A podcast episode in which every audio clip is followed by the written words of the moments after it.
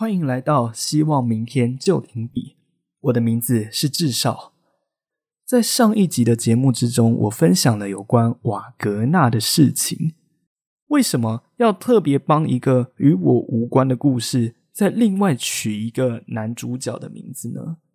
难道这个故事它没有男主角吗？难道沿用原本男主角的名字不好吗？为什么还要特别再帮他取一个名字？这跟我的一位学妹有关，她的名字叫桑尼。还记得那是在元旦过后没有多久的一个晚上，我帮我的前辈们值班，他刚好出现了。我跟他聊天，说明自己帮前辈值班有多么的落寞。在那之后，他每一周都出现，但我叫他，他反而不会来。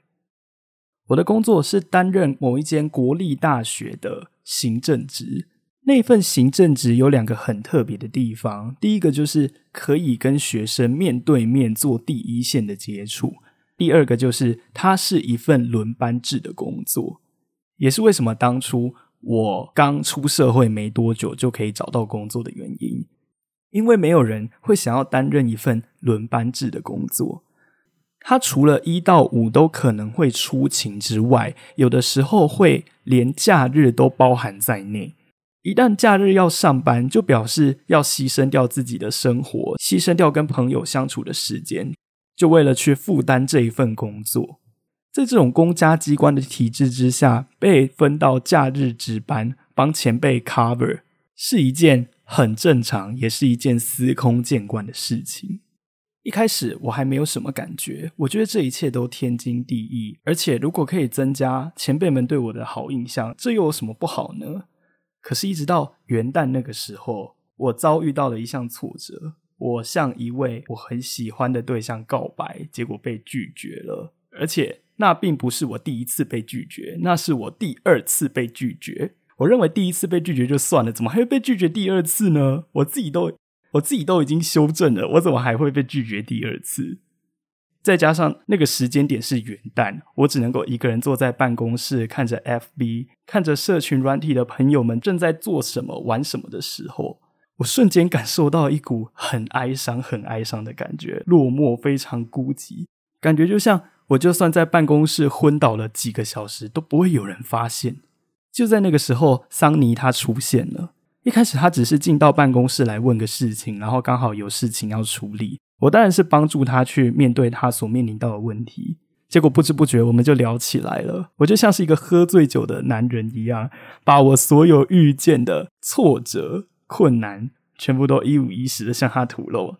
他也没有讲什么，也只是一直听，一直听，露出很惊讶的表情，好像他从来就没有听过这方面的事情。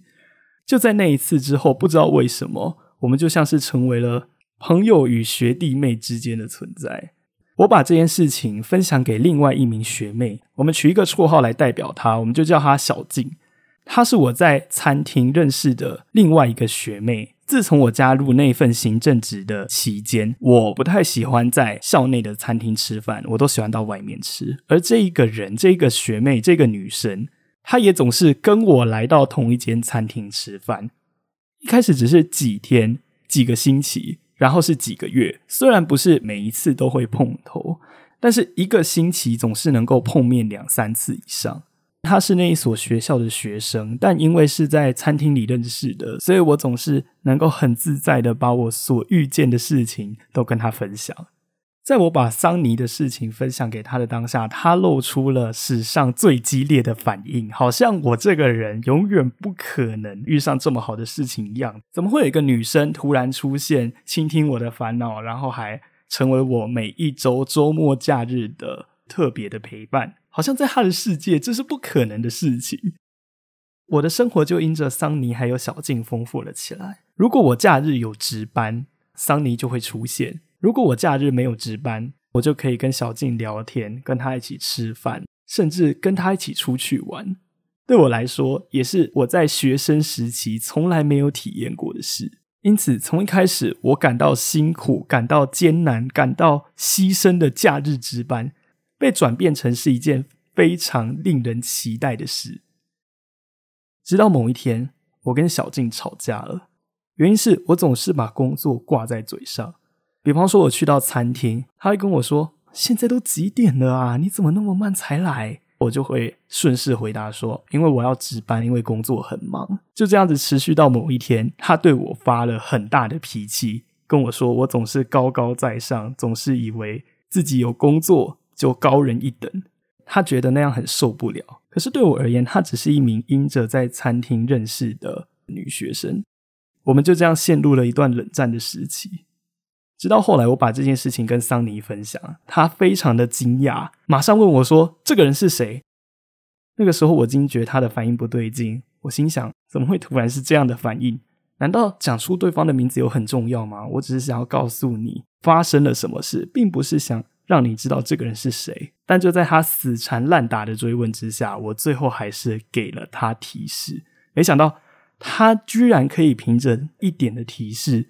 就推测出这个人是谁。在桑尼知道小静的真实身份之后，他非常的惊讶，因为他所认识的小静听起来完全不是同一个人。你现在讲的人跟我认识的是同一个人吗？让我感到更惊讶的是，原来他们是非常好的朋友。桑尼他沉思了一阵子，跟我说：“以我对他的理解，木已成舟。”你已经不用再跟他联络了。什么？怎么会？桑尼他也没有回应我什么。之后，桑尼他问我：“我们是朋友吗？”他突然问我这个问题，我突然感到很不解。怎么会突然问我说：“我们是不是朋友？”我们是吗？毕竟我身为一名职员，而他是一名学生，突然被问到这个问题，也让我感到很尴尬。我就直觉的回应说：“怎么会？我们怎么可能是朋友呢？我们只是比……”一般的朋友好一点，就是会互相呛来呛去的那种朋友吧。桑尼他并没有说什么，只是露出了尴尬又不失礼貌的微笑，告诉我说：“那就是好朋友吧。”他开始用他真实的想法还有语言去回击我所说的任何内容，渐渐的就变得和小静越来越像了。我心想，朋友之间的影响居然会这么大。我一直以为我只是跟一个在餐厅认识的女生搞砸关系而已，没有想到居然会连带影响到他的朋友。一切都在小静的真实身份被揭发之后就开始变掉了。我知道自己在当时也没有完全在乎小静的感受，但是我明白了一件事。那就是无论在分享什么事情，无论在说什么故事，无论如何，就算帮对方取一个名字，也不要给对方任何的提示，来让他找出故事主人翁的真实身份。